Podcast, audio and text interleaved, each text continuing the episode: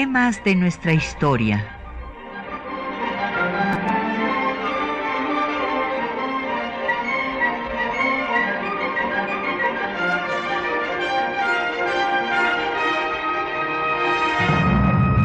Un espacio que difunde el conocimiento del pasado para comprender nuestro presente. Programa a cargo de la maestra Patricia Galeana.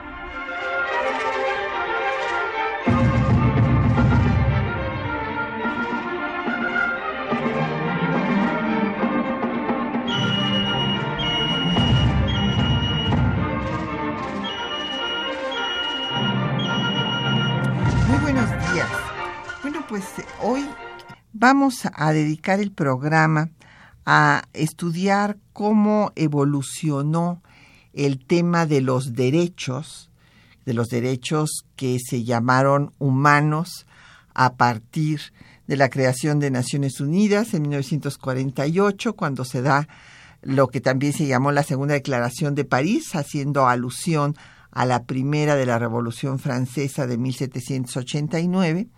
Se llaman derechos humanos, pues porque antes eran derechos del hombre. Entonces, para incluir a las mujeres, y esto es una propuesta que hace una historiadora, Virginia Gildersleeve, de la Universidad de Columbia, que va a estar en las conferencias de San Francisco, y después la señora Roosevelt, que también van, va a eh, luchar en este sentido, pues nos incluyen a las mujeres. Pero pues vamos a ver esto de los derechos y los derechos en particular a lo largo de nuestras constituciones y en la constitución vigente hasta sus últimas reformas, en particular a, de los pueblos originarios de estas tierras, de las comunidades indígenas. Y para eh, pues hablar de este tema tenemos a un especialista en la materia que es el doctor Jorge Alberto González Galván. Bienvenido, Jorge Alberto, gracias por estar aquí en temas de nuestra historia. Al contrario, gracias por la invitación. Y bueno, tenemos también como cada viernes en temas de nuestra historia publicaciones vinculadas con el tema que vamos a tratar.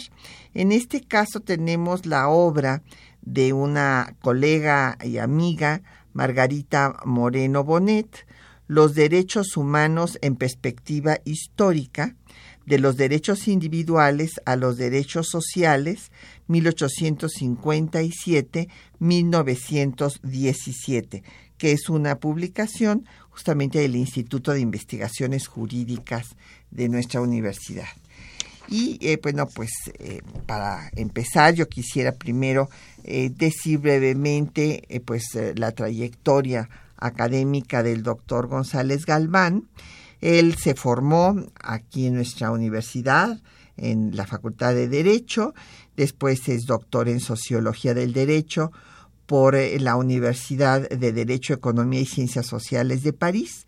Es profesor del posgrado de la Facultad de Derecho de nuestra universidad e investigador del Instituto de Investigaciones Jurídicas, también de nuestra máxima casa de estudios y es coordinador general de Hechos y Derechos, revista electrónica de opinión académica, y en su tema, obviamente, su especialidad es Derecho Indígena en México, del cual ha publicado más de 30 artículos, y entre sus obras destacan Derecho Nayerich, ¿está Sí, bien sí. pronunciado?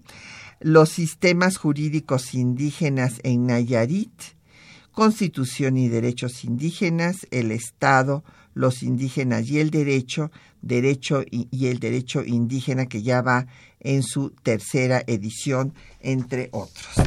Pues, Jorge Alberto, vamos primero a hablar de cómo surge esta idea de los derechos y luego cómo se traduce en los derechos de los naturales aquí en México. Ya hablábamos de que pues eh, ahora ya se habla de cinco generaciones de derechos humanos.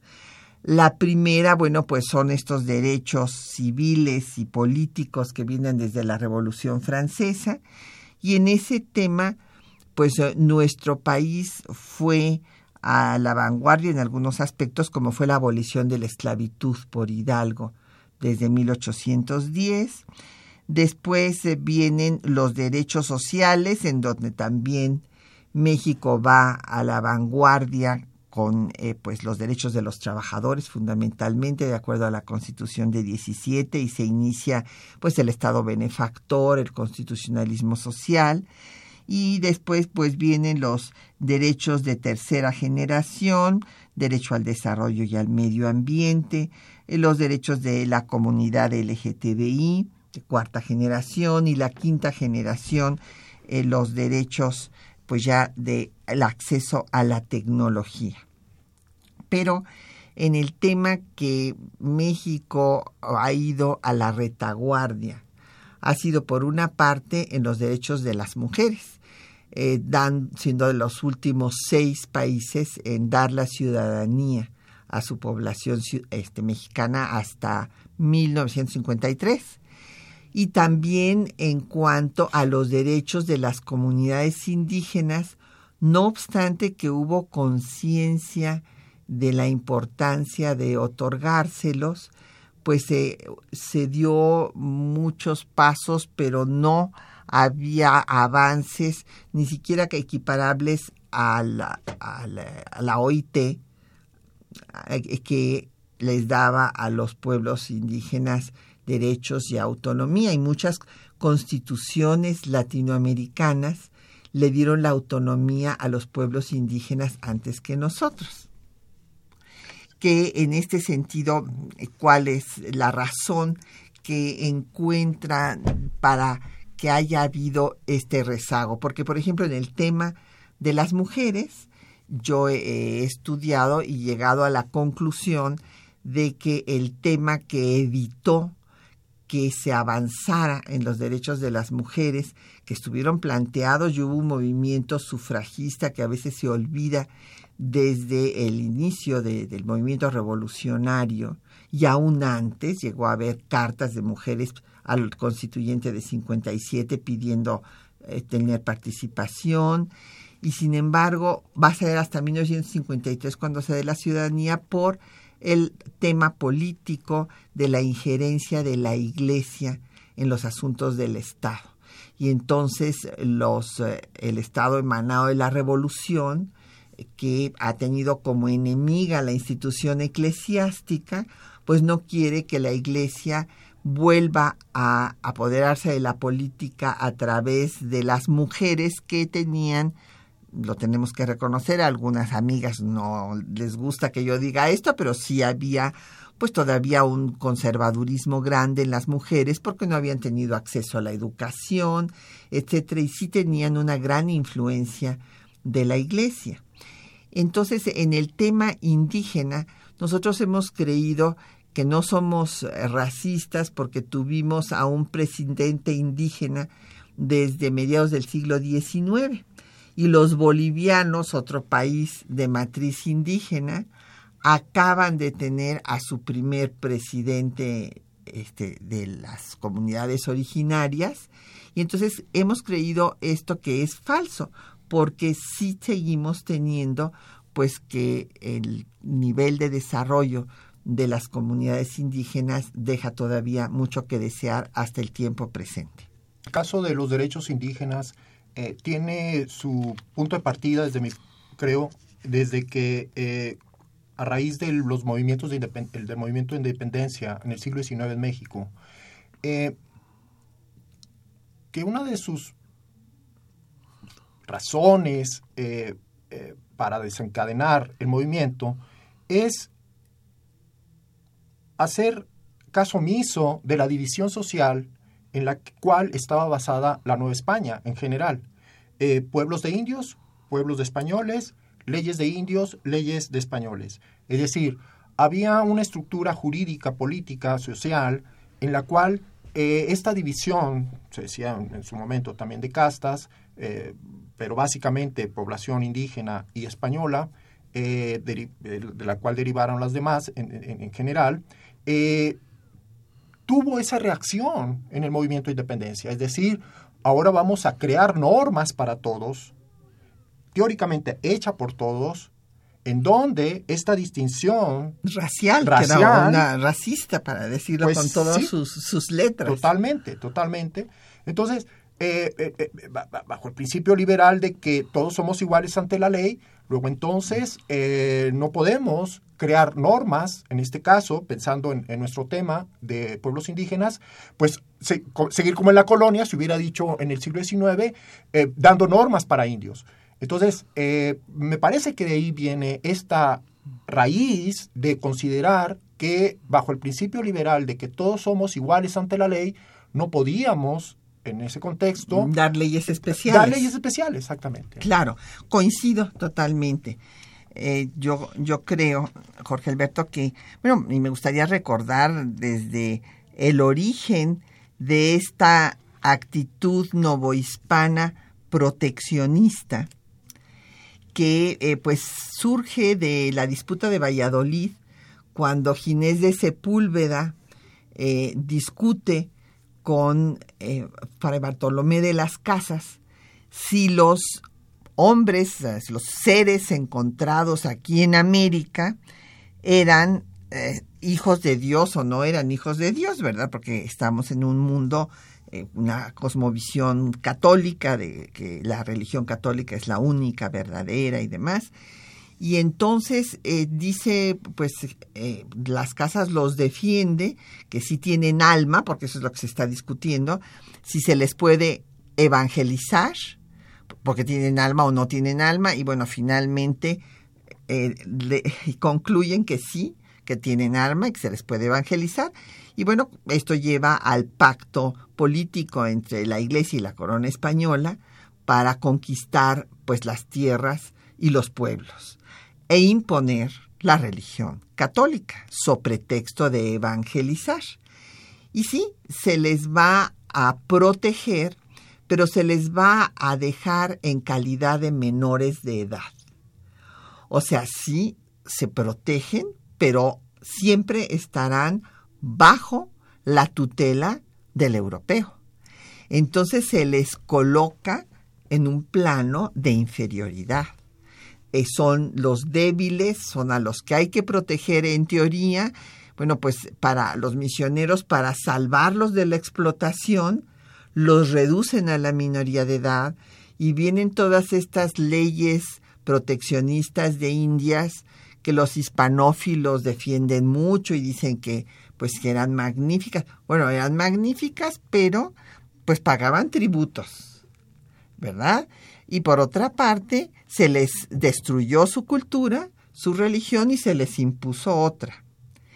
Y además había un apartheid porque por una parte estaban las repúblicas de los indios y por otra parte las repúblicas de los españoles. Entonces, en efecto, cuando viene la independencia en el proceso de construcción de un Estado nacional, pues lo primero que se quiere borrar es la estratificación racista de la época novohispana y se declara que todos son iguales. Y entonces, bueno, pues Hidalgo eh, pues habla de que mm, no solamente se va a abolir la esclavitud, sino las castas y que no hay tributos y que hay que regresar las tierras a los naturales. Y Morelos dice que no distingue a un americano de otro más que el vicio y la virtud, o sea, ya no la cuestión racial, todos son americanos y después todos son mexicanos. Entonces viene esta política que podríamos decir, eh, pues una política liberal igual, igualitaria, quiere eh, hacer a todos partícipes de la nación. Es más, esa es la idea de Hidalgo. Hidalgo dice, la nación ya está constituida, está constituida por todos los que nacieron aquí y los españoles, los que se vayan a la península y entonces ya se consumó la independencia. Este realmente era su, su eh, punto de vista, pero luego vemos que pues no, no había posibilidad de que se diera esta igualdad en la práctica, porque había que darles condiciones a los desiguales para que realmente tuvieran dicha posición igual, de igualdad con los criollos, por ejemplo. Eh, eh, así es. Eh, en, derecho tenemos un, principio en el cual, en relación con el principio de igualdad jurídica, eh, no, o sea, no consideramos que formalmente sea suficiente, sino reconocemos la igualdad material. Es decir, que para tratar jurídicamente igual a las personas, se tiene que reconocer su desigualdad económica, social y cultural.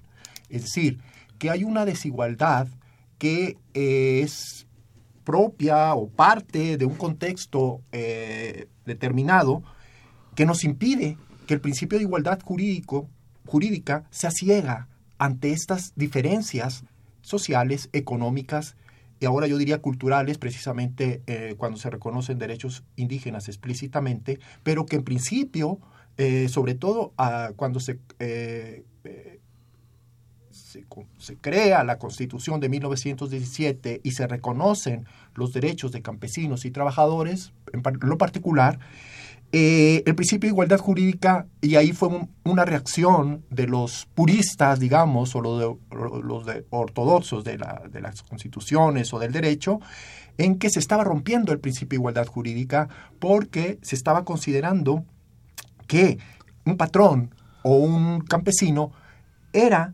desigual social y económicamente y que entonces la, el derecho tenía que reconocer esas diferencias para que el principio de igualdad jurídica sea, fuera realmente real, no solo formal, sino también real. Entonces, eh, esta, esta, esta, evolución en relación con, con eh, el, principio de igualdad jurídica en un contexto de nuevo país eh, se ha ido adaptando, no perdiendo desde mi punto de vista, sino adaptando para que la igualdad jurídica formal sea real considerando estas diferencias. Así es. Pues vamos a escuchar un poco de música y como estamos hablando de eh, nuestros pueblos originarios, pues le seleccionamos una bellísima canción eh, que es eh, de, en zapoteco del disco de Mercedes Medina que se llama La Última Palabra.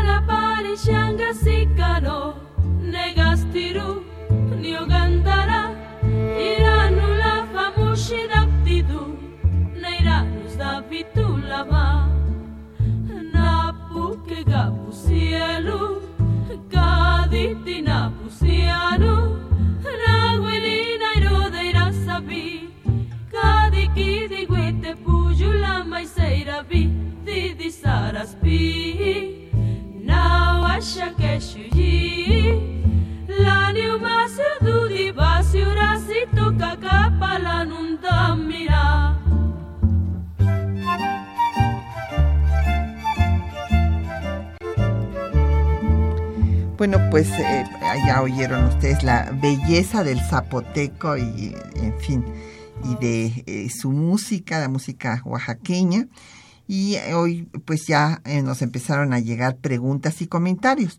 Doña Josefina Cruz de Huizquilucan nos pregunta que en qué año se instituyeron los derechos humanos. Bueno, pues fue al finalizar la Segunda Guerra Mundial en 1948 que se da esta declaración en la cual se cambia el término de derechos del hombre, que había sido la declaración de la Revolución Francesa del hombre y del ciudadano, por derechos humanos para incluir a las mujeres. Efren Martínez nos dice que en qué consistió la evolución de los derechos humanos que incluyen a las mujeres. Bueno, pues en eso estamos todavía, don Efren, todavía no hemos logrado, eh, por ejemplo, en el territorio nacional, tenemos en 18 estados de la República que se criminaliza a las mujeres porque está penalizada la interrupción legal del embarazo. No hay interrupción legal, pues es, un delito. No, no lo hay como aquí sí lo tenemos en la Ciudad de México, pero en estos 18 estados se ha seguido pues la norma que vino desde el Papa Ratzinger con el obispo que ya murió López Trujillo de Colombia, que era su jefe de campaña antiaborto, Provida, y entonces, bueno, pues hubo toda una demostración de fuerza política de la Iglesia que logró que todos los partidos políticos apoyaran el cambio que propuso para que se equiparara pues a un óvulo fecundado, ni siquiera un feto, sino un óvulo fecundado que todavía no está anidado en el endometrio con una persona humana. Entonces, eh, esto que fue superado en 1978 en Italia, cuando se dijo que no podía equipararse este, a un óvulo fecundado con una persona ya desarrollada. Entonces, eh, pues esta situación, eh, repito, pues todavía nos lleva a que haya una gran lucha. Primero, pues las mujeres lucharon por la educación. Pues acuérdense que no tenían posibilidad de ir a las universidades, eh, no este, ni siquiera pues, tenían acceso a la misma pues eh, educación que se les daba a los hombres cuando empezó a haber escuelas, pero se les enseñaba labores mujeriles en lugar de enseñárseles matemáticas, historia, etc. Entonces, derecho a la educación, derechos laborales, que se les pagara lo mismo por trabajo igual, que a sus compañeros hombres tampoco tenían ese derecho, derechos políticos a ser ciudadanas y bueno, pues ahora derecho al tener una vida libre de violencia y derecho a decidir sobre el propio cuerpo. Así es que como usted ve, todavía estamos en esa lucha. Eh, don Fernando Román de la Miguel Hidalgo pregunta que qué tanto afecta a las mujeres algunos usos y costumbres que por años han tenido pues las naciones indígenas. Pues tiene usted mucha razón, don Fernando, este es un tema muy importante y en efecto sí hay una discriminación a las mujeres en las comunidades indígenas y aquí este yo siempre he dicho que el tema de respeto de usos y costumbres tiene un límite y ese límite son precisamente los derechos humanos. Ah, en efecto, así es. Eh, en particular, eh, la reforma constitucional del 2001 al artículo 2 de la Constitución, Constitución Federal establece, establece ese límite eh, que toda autoridad indígena y sus normas que emita y aplique tendrá que respetar en general derechos humanos y en particular los derechos de la mujer.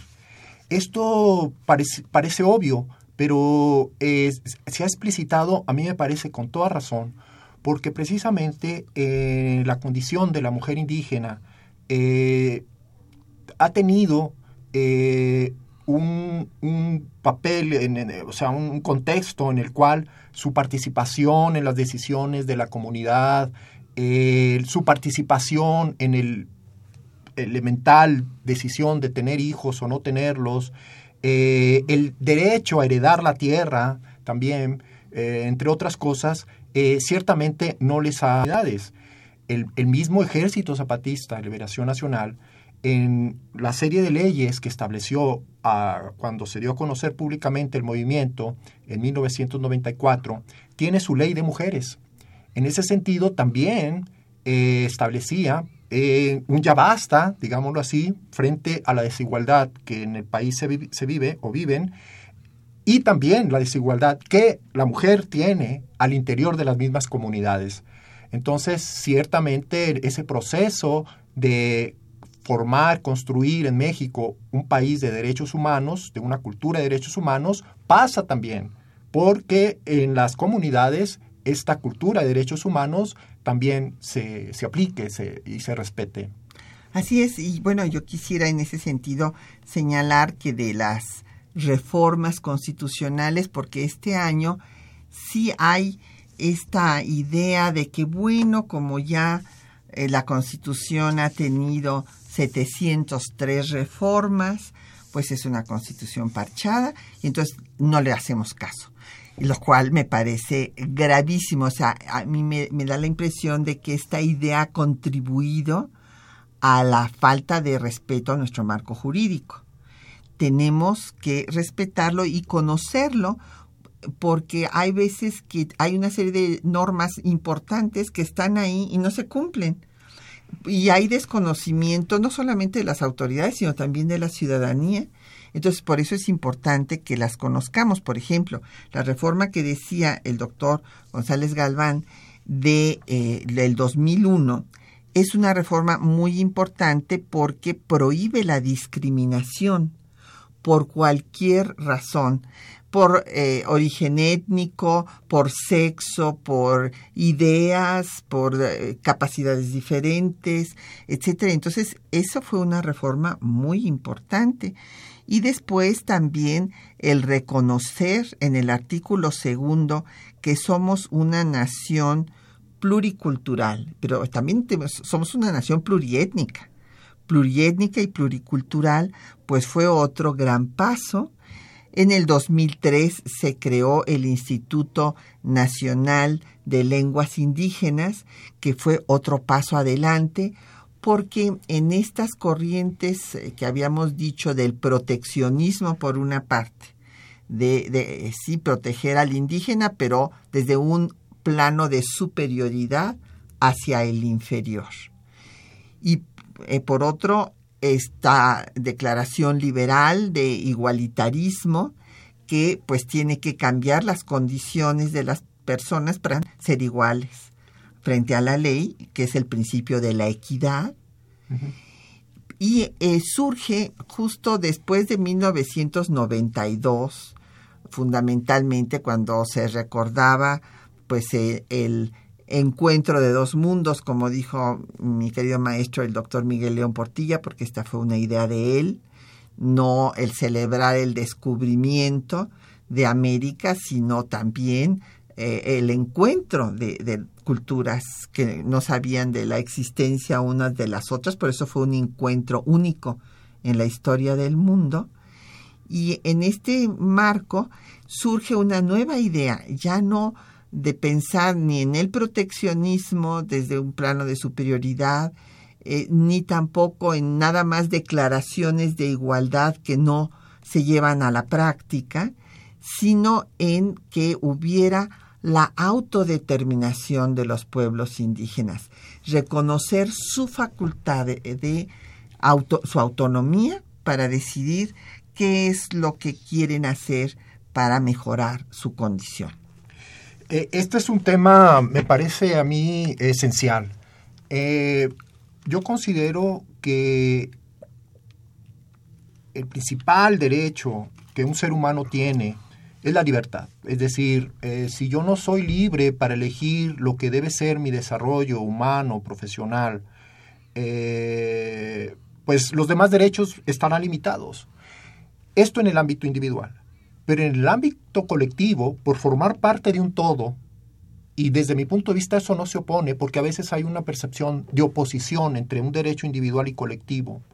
No, yo pienso que esto son las dos caras de la misma moneda. El derecho humano tanto es individual y debe ejercerse plenamente en su derecho principal a ser libre, la persona, como parte de un todo en el que junto con los demás yo decido libremente ser mi desarrollo en lo colectivo, tanto en lo político como en lo social, como en lo cultural en general.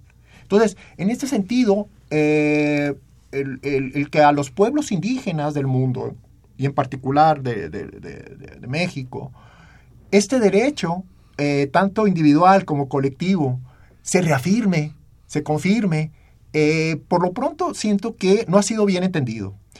Eh, se establece explícitamente en el artículo 2 de la Constitución que eh, los indígenas tienen el derecho a la libre determinación en un contexto de autonomía bajo el marco constitucional establecido.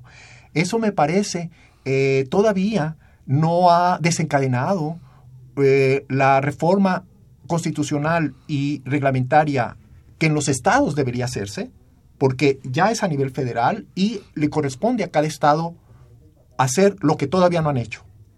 Remunicipalizar los estados para que los pueblos indígenas, tanto en sus territorios como gobiernos y poblaciones, se consideren parte de ese todo que es al Estado o entidad federativa a la que pertenecen.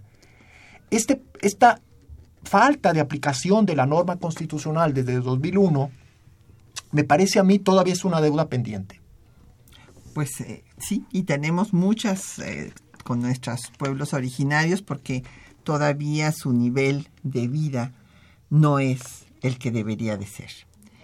Vamos a hacer una pausa para escuchar eh, los textos que les hemos seleccionado de Hidalgo, de Morelos, de la ley Lerdo, de lo que se discutió por los liberales en el constituyente de 57, el programa del Partido Liberal y lo que quedó en la constitución de 17 sobre el tema pues, de los derechos humanos.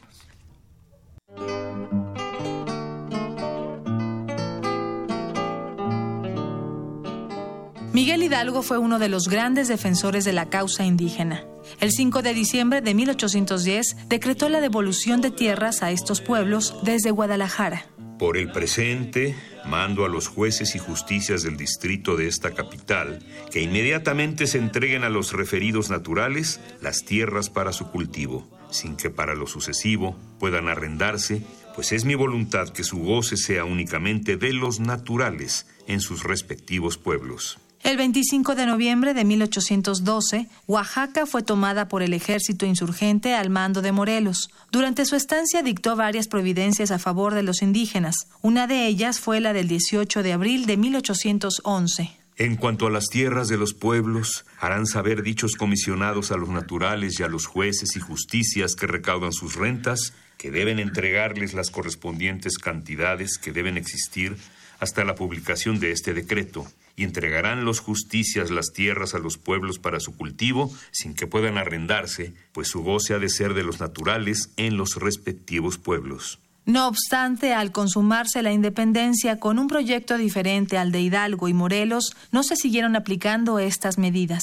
Los liberales del segundo movimiento de reforma se propusieron quitar a la corporación eclesiástica su fuerza política y económica. La ley Lerdo del 26 de junio de 1856 estableció en su artículo octavo Solo se exceptúan de la enajenación los edificios destinados inmediata y directamente al servicio u objeto del Instituto de las Corporaciones. De las propiedades pertenecientes a los ayuntamientos se exceptúan también los edificios, ejidos y terrenos destinados exclusivamente a que pertenezcan. Sin embargo, al incorporarse la ley Lerdo a la Constitución de 1857 en su artículo 27, se eliminó el artículo octavo que evitaba la desamortización de ejidos y tierras de municipios. En el Congreso Constituyente de 1856, Ponciano Arriaga, en su voto particular sobre el derecho de propiedad, defendió a las comunidades indígenas condenadas a servir como instrumentos de producción. Mientras que pocos individuos están en posesión de inmensos e incultos terrenos, un pueblo numeroso, crecida mayoría de ciudadanos, gime en la más horrenda pobreza, sin propiedad, sin hogar, sin industria ni trabajo. Los miserables, sirvientes del campo, especialmente los de la raza indígena, están vendidos y enajenados para toda la vida, porque el amo les regala el salario, les da el alimento y el vestido que quiere y el precio que le acomoda so pena de encarcelarlos, castigarlos, atormentarlos e infamarlos, siempre que no se sometan a los decretos y órdenes del dueño de la tierra. Por su parte, Ignacio Ramírez declaró que era vano proclamar la soberanía del pueblo mientras no se emancipara al jornalero, que vivía en calidad de esclavo del hacendado, y pugnó por suspender la parcelación de las tierras indígenas debido al abuso de los terratenientes. Por su parte, José María Castillo Velasco hizo evidentes las condiciones de pobreza en que vivía la población indígena. ¿Cómo puede concebirse una república en que el mayor número de sus habitantes que son indígenas están reducidos a esa desgracia y a la humillación? Si se estudian sus costumbres, se hallarán entre indios instintos de severa justicia y abnegación para cumplir con los preceptos que imponen las leyes. Por desgracia, los ideales de los liberales del siglo XIX no lograron los fines que perseguían. Las comunidades indígenas fueron desposeídas nuevamente, fundamentalmente en la etapa porfirista, cuando se conformaron a su costa grandes latifundios. El liberalismo social decimonónico fue retomado por los precursores de la revolución en el programa del Partido Liberal. En su apartado de tierras destacan los siguientes artículos. 36. El Estado dará tierras a quien quiera que lo solicite, sin más condición que dedicarlas a la producción agrícola y no venderlas. 37 para que este beneficio no solo aproveche a los pocos que tengan de las tierras, sino también a los pobres que carezcan de estos elementos, el Estado creará o fomentará un banco agrícola que hará a los agricultores pobres préstamos con poco rédito y redimibles a plazos. Finalmente, la Constitución de 1917 dio respuesta a las demandas de la población indígena y declaró la igualdad entre la población mexicana. Artículo primero. En los Estados Unidos mexicanos, todo individuo gozará de las garantías que otorga esta Constitución, las cuales no podrán restringirse ni suspenderse, sino en los casos y con las condiciones que ella no establece. Artículo segundo. Está prohibida la esclavitud en los Estados Unidos mexicanos. Los esclavos del extranjero que entren al territorio nacional alcanzan por ese solo hecho su libertad y la protección de las leyes de la esclavitud. Bueno, pues ahí tienen ustedes estas ideas muy interesantes de eh, regresar las tierras a los naturales, de Hidalgo, de Morelos, y luego el tema de cómo se ha mm, pues eh, esgrimido falsamente a la ley Lerdo y las ideas de los liberales como contrarias a las comunidades indígenas como diciendo, ay, en, el, en la época eh, española los indígenas estaban protegidos por la corona y eran todos felices y luego llegan los liberales con sus ideas y acaban con las comunidades indígenas. Esto es una falacia porque, eh, como ya escucharon ustedes, en la ley Lerdo se exceptuaba a los ejidos de la aplicación de la secularización. Entonces estaban protegidos los ejidos. Ahora bien, en la constitución de 17 no le hicieron caso. Ponciano Arriaga pues fue una minoría, por eso hizo su voto particular en la defensa a las tierras y habla concretamente de la raza indígena en su voto particular, Ignacio Ramírez también, José María Castillo Velasco, que es menos conocido, tiene unas ideas eh, realmente muy interesantes. Me voy a permitir leerles unas frases porque vale la pena conocerlo. Es el voto particular de José María Castillo Velasco, otro liberal social o socialista, de, que eran una minoría, pero que existieron en el constituyente de 56-57, y él dice, hay en nuestra república una raza desgraciada de hombres que llamamos indígenas descendientes de los antiguos dueños de estas ricas comarcas, y humillados ahora con su pobreza infinita y con sus recuerdos de otros tiempos. ¿Cómo puede concebirse, dice Castillo Velasco, una república en que el mayor número de sus habitantes, que son los indígenas, están reducidos a esa desgracia y a esa humillación que he bosquejado apenas y que vosotros conocéis muy bien. Para cortar tantos males no hay, en mi humilde juicio, continúa José María Castillo Velasco, más que un medio, y es el de dar propiedad a los indígenas, eh, para que puedan tener trabajo y reciban el fruto del mismo. Entonces, esta era la idea de estos liberales sociales que no lo lograron. Bueno, sí, fracasaron en el intento, pero pues esa fue la idea. Y después, claro, el programa del Partido Liberal Magonista especifica la protección al eh, indígena expresamente en su punto 48. Y todo esto pues nos lleva a esta reflexión de que las comunidades indígenas no lograron tener pues eh, una mejor situación pues por esta situación de inequidad que estábamos comentando con el doctor González Galván mientras escuchábamos la cápsula. Sí, mira, eh, yo creo que eh, lo que está de fondo aquí discutiéndose es eh, lo que a mí me parece es polémico, pero hay que tomar postura, es si debemos considerar el derecho a la propiedad privada como un derecho humano. Yo creo que sí. Yo creo que sí. Es decir, en el siglo XIX, con la concepción de los derechos individuales y luego entonces del derecho a la propiedad privada, se entabló esta polémica, sobre todo pensando en que las comunidades indígenas venían de una historia eh, reciente o, pasada, pues bueno, eh, anterior, en la que eh, la propiedad que ellos tenían básicamente era colectiva.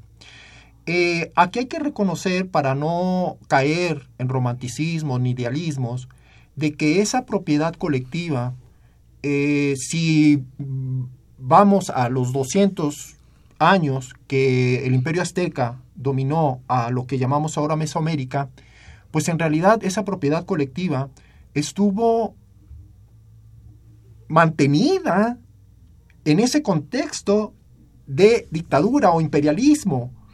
Es decir, no fue una concesión graciosa para eh, sus pueblos, y, sino que fue para que se mantuvieran ellos mismos. Se mantuviera el eh, imperio mexica. exactamente, es decir, ¿de dónde sacaba el imperio mexica todos los tributos que recogía? Pues de esos pueblos a los que tenía sometidos y que le reconocía ciertamente esa propiedad colectiva. Eh, en el contexto de la colonia, también se mantuvo la propiedad colectiva, pero con el mismo fin, es decir, yo voy a tener aquí eh, ubicados bajo mi propiedad, es decir, eh, que yo concedo, aunque sea colectiva, para que ellos se puedan automantener. O sea, yo no los voy a mantener, al contrario, yo explotaba su servicio, su mano de obra, y además les, les pedía tributos.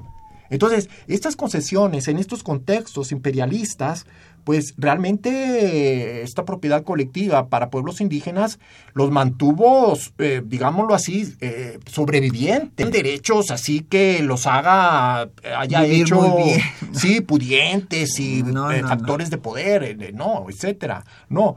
Entonces, en ese sentido, cuando el México republicano liberal al menos considera que esa propiedad colectiva al menos tenía que ser protegida, me parece de sentido común, porque de por sí la desigualdad evidente, eh, sin tierra, pues eh, íbamos aquí a generar más eh, desigualdad y pobreza.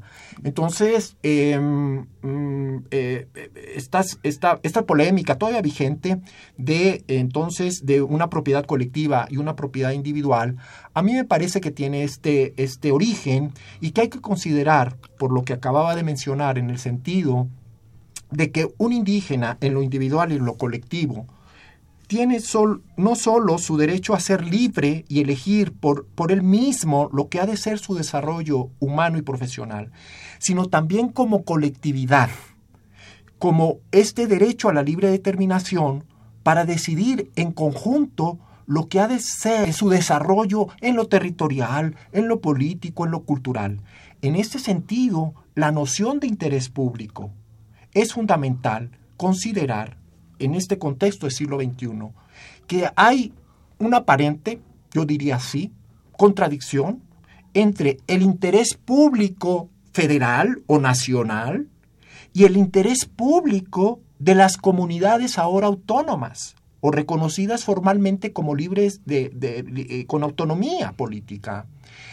Eh, yo, yo, lo digo así, que es un eh, falso debate porque nos corresponde por consenso que este interés público prevalezca en la nación y prevalezca en las comunidades, para evitar los despojos que ahora por la inversión extranjera o por programas que los estados puedan tener y decidir por ellos mismos, pues tenga que pasar por el derecho a la consulta, por ejemplo, ¿no? que también está constitucionalmente establecido para pueblos indígenas, a efecto de qué? este interés público no se imponga de afuera. Porque es el interés público, pues quizá de las transnacionales o de lo que consideramos quizá la mayoritariamente el resto. El interés nacional. Es el interés nacional, ciertamente, repito, considerando el interés público de cada comunidad también. Así es. Pues vamos a escuchar otro poco de música. Ahora vamos a escuchar Camino a San Cristóbal, eh, interpretado en marimba. Y es muy interesante, pues después que comentemos, eh, que el movimiento zapatista puso en el centro de la discusión a nivel nacional el tema indígena que se creía que ya estaba superado y eh, no está superado mientras no tengan las condiciones que necesitan para su desarrollo.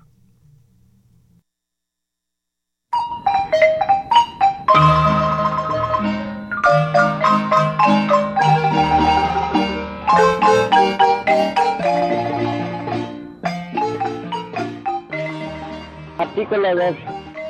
La nación mexicana es una indivisible, la nación tiene una composición pluricultural sustentada originalmente en sus pueblos indígenas, que son aquellos que descienden de poblaciones que, habita, que habitaban en el territorio actual del país de iniciarse la colonización y que conserva sus propias instituciones.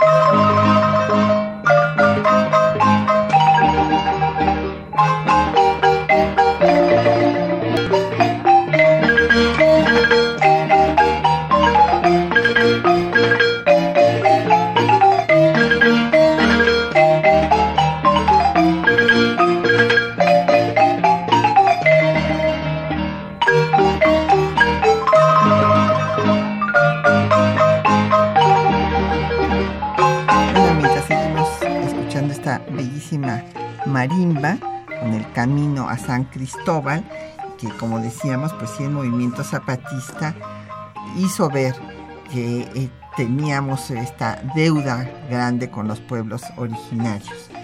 Eh, Javier, nos han llegado muchas llamadas y vamos a tratar de darles paso en los minutos que nos quedan.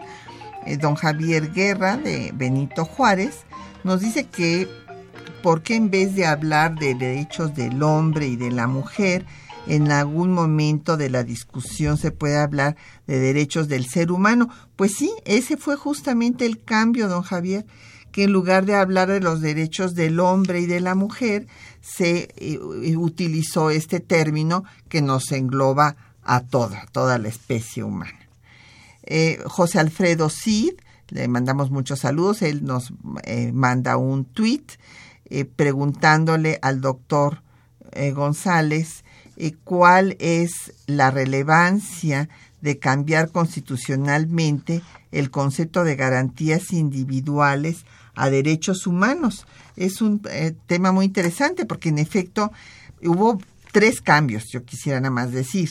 En 1857, el texto del artículo primero constitucional es muy bonito porque eh, queda en el artículo primero que los derechos del hombre son la base y el objeto de las instituciones sociales. Y después, en la Constitución de 17, se cambia porque se considera que el Estado es el que debe garantizar esos derechos.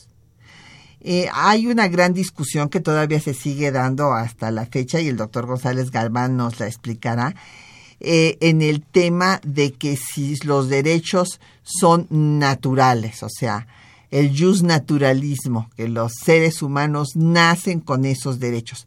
Pero por otra parte, tenemos que considerar que esos derechos pues no existen si no existe el Estado. Y que el Estado es el que los otorga y los garantiza, porque si están unas personas, qué sé yo, allá en una isla en el medio del océano, pues sí, son humanos y tienen derechos, pero ¿quién se los va a reconocer o a otorgar si no es el Estado? Entonces, eh, por eso es que en 17 se cambió a garantizar esos derechos del individuo y el tema de derechos humanos, bueno, pues es eh, de acuerdo a la corriente internacional de Naciones Unidas, precisamente de englobar a todas las personas, independientemente de su origen, de su sexo, de sus ideas eh, políticas, religiosas, preferencias sexuales, etcétera.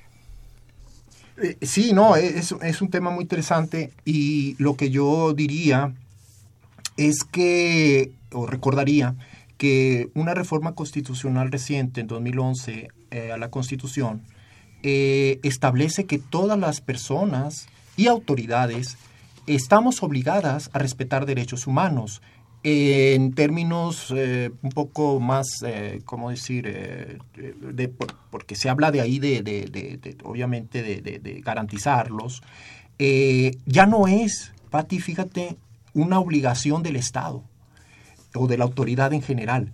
En este caso de nuestro tema de los indígenas, ya lo, ya lo destacábamos. el, el derecho a la autonomía indígena no es un cheque en blanco para, la que, para que la autoridad indígena no respete derechos humanos también ahí es garante de esos derechos humanos.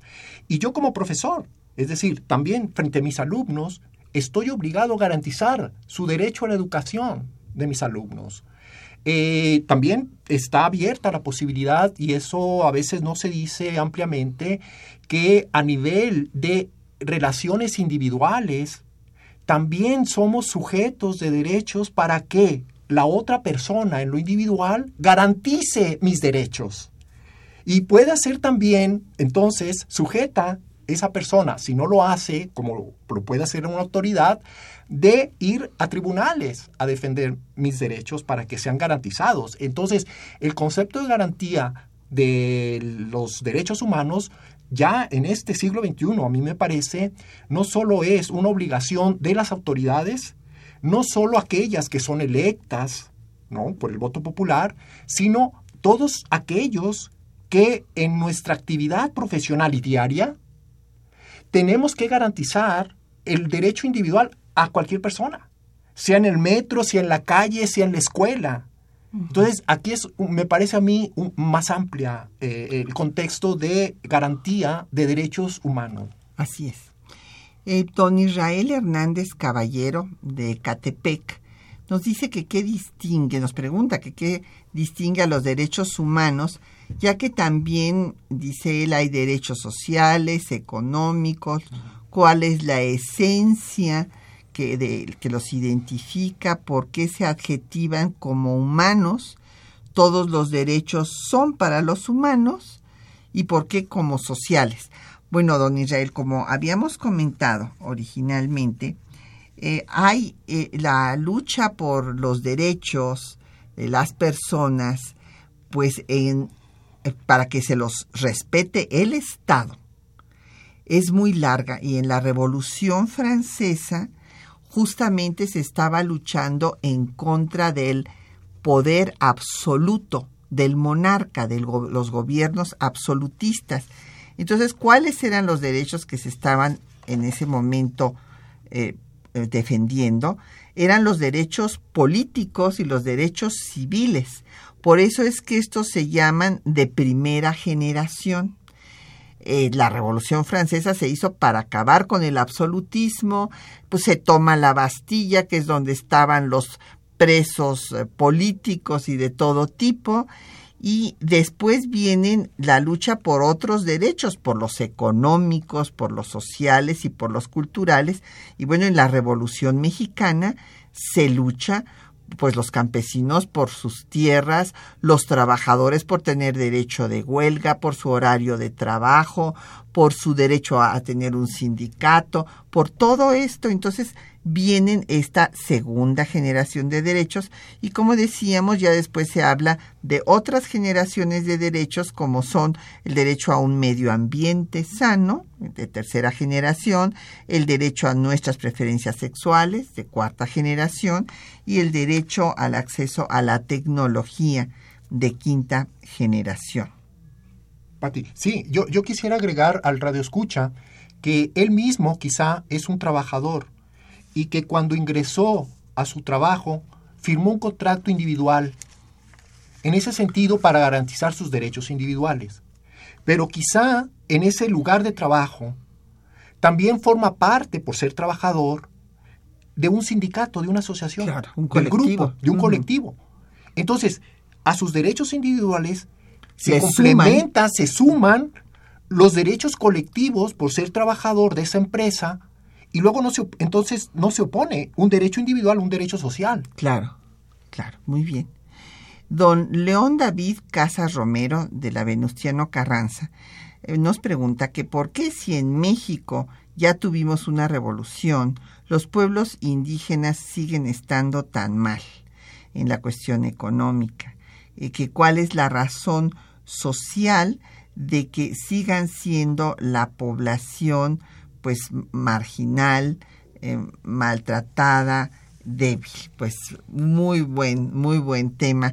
Ya, ya habíamos dicho que había habido diferentes políticas para eh, las comunidades indígenas, la proteccionista, que la retoma, por ejemplo, Maximiliano. Maximiliano eh, también quiere proteger a los indígenas y para eso crea la Comisión de las Clases Menesterosas para que vean cuáles son sus problemas y cómo se resolverlos y se va a abolir el peonaje, se van a dar una serie de medidas, por ejemplo, él da decretos en náhuatl. Es muy interesante que siendo un extranjero tiene otra visión distinta de los que los liberales que estaban construyendo a la nación, que querían borrar las diferencias entre indígenas y no indígenas.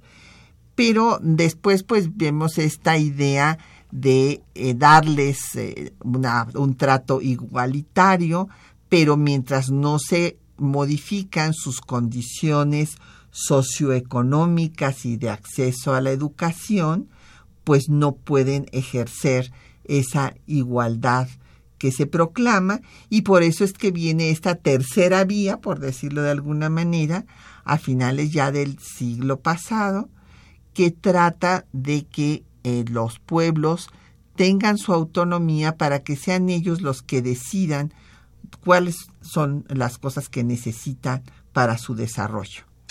Eh, e, es, un tema que a mí me parece no solo eh, debe tomarse en cuenta eh, esta, esta situación de marginación eh, para población indígena, sino que si oficialmente reconocemos que la, la, mitad de la población está en esa situación, pues ya es un problema grave, ¿no? Que va más allá de la misma situación que están pasando los indígenas. Eh, yo tengo mi hipótesis al respecto. Eh, hay algunas posturas, eh, digámoslo así, muy eh, un tanto radicales en el sentido de que esto sucede porque vivimos un estado fallido. a mí me parece que no, no lo somos tanto en el sentido de que ciertamente padecemos un vicio constitucional o legislativo o político, como se le quiera llamar, de que no cumplimos las normas es decir, de que somos todavía una sociedad que no respetamos las normas que nos damos nosotros mismos, que es lo más grave, porque todavía dijéramos no las imponen. No, creo que son normas a partir de que eh, el siglo XIX y hasta la fecha hemos tratado de construir este país con base en nuestros debates, en nuestras diferencias, pero nos hemos dado, con todo y sus eh, defectos, nuestras propias normas. Luego entonces, a mí me parece que más bien es una falta de responsabilidad en lo individual y colectivo, ¿eh? porque creo que eh, tanto los acuerdos que yo tomo, por ejemplo, con mis alumnos o con mi pareja o con mis hijos, y no los cumplo, Yo creo que ahí ya estoy faltando al Estado de Derecho, estoy faltando a la responsabilidad que libremente nos, eh, eh, las normas que nos damos no las cumplimos.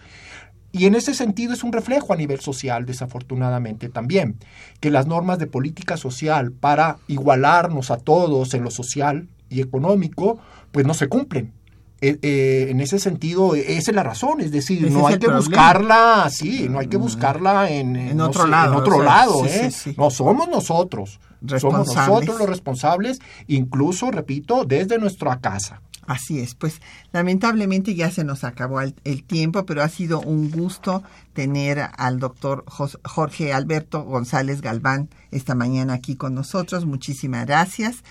Y bueno, pues nos, se nos quedaron varias eh, respuestas. Don José Guadalupe Medina de Nezahualcóyotl dice que la visión de los vencidos de Miguel León Portilla debe ser libro de texto. Sí, me parece muy bien. Dona, eh, doña Patricia López Mitocaya dice que, que, no, que, podemos decir del derecho a la identidad. Bueno, evidentemente tenemos ese derecho. que ¿Cuál era el segundo apellido de Benito Juárez? Pues García.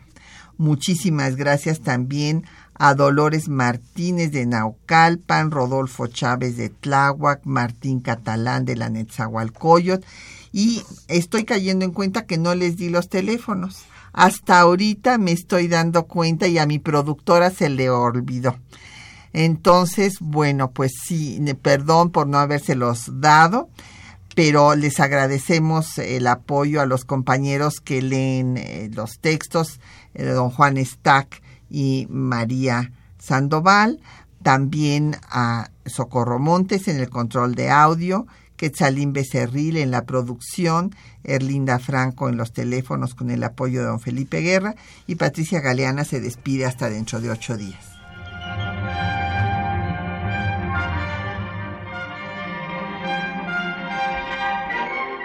Temas de nuestra historia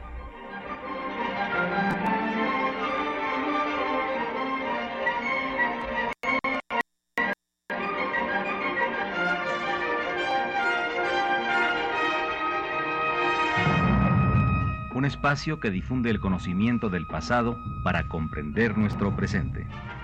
Programa a cargo de la maestra Patricia Galeana.